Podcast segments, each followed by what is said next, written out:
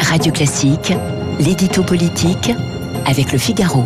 D'abord, bonjour Monsieur le maire. Carl Olive, vous êtes le maire de Poissy. Vous allez nous raconter dans le détail, et j'espère que vous allez nous dire toute la vérité sur ce qui sur ce qui s'est passé dans votre ville et qui, ce matin, est à l'origine de très nombreux commentaires dans la presse.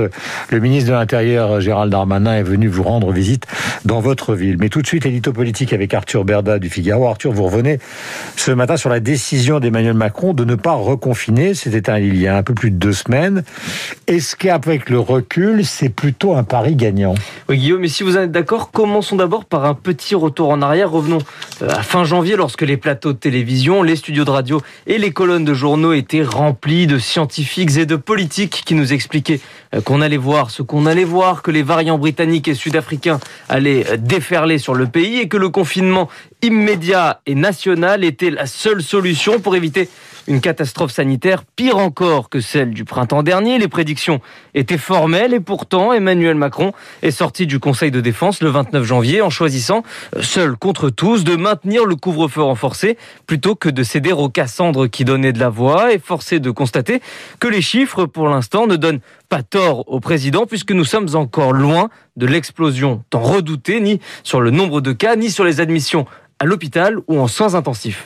Alors, est-ce que ça veut dire qu'on est tiré d'affaire? Évidemment, la réponse est non quand on connaît la situation à Dunkerque ou, par exemple, en Moselle. Exactement. Il n'est pas question de dire que tout cela est derrière nous et que le Covid ne serait qu'un lointain souvenir. Au contraire, hein, il suffit de regarder la situation dans nos hôpitaux pour s'en assurer. Les reports de blocs se poursuivent. L'activité médicale est quasi exclusivement consacrée au virus et le retard pris sur certains malades sera probablement irrattrapable. Ajoutez à cela le fait que nous ne soyons évidemment pas à l'abri d'une troisième vague à laquelle les personnels soignants n'ont plus les moyens ni le courage de faire face et on les comprend.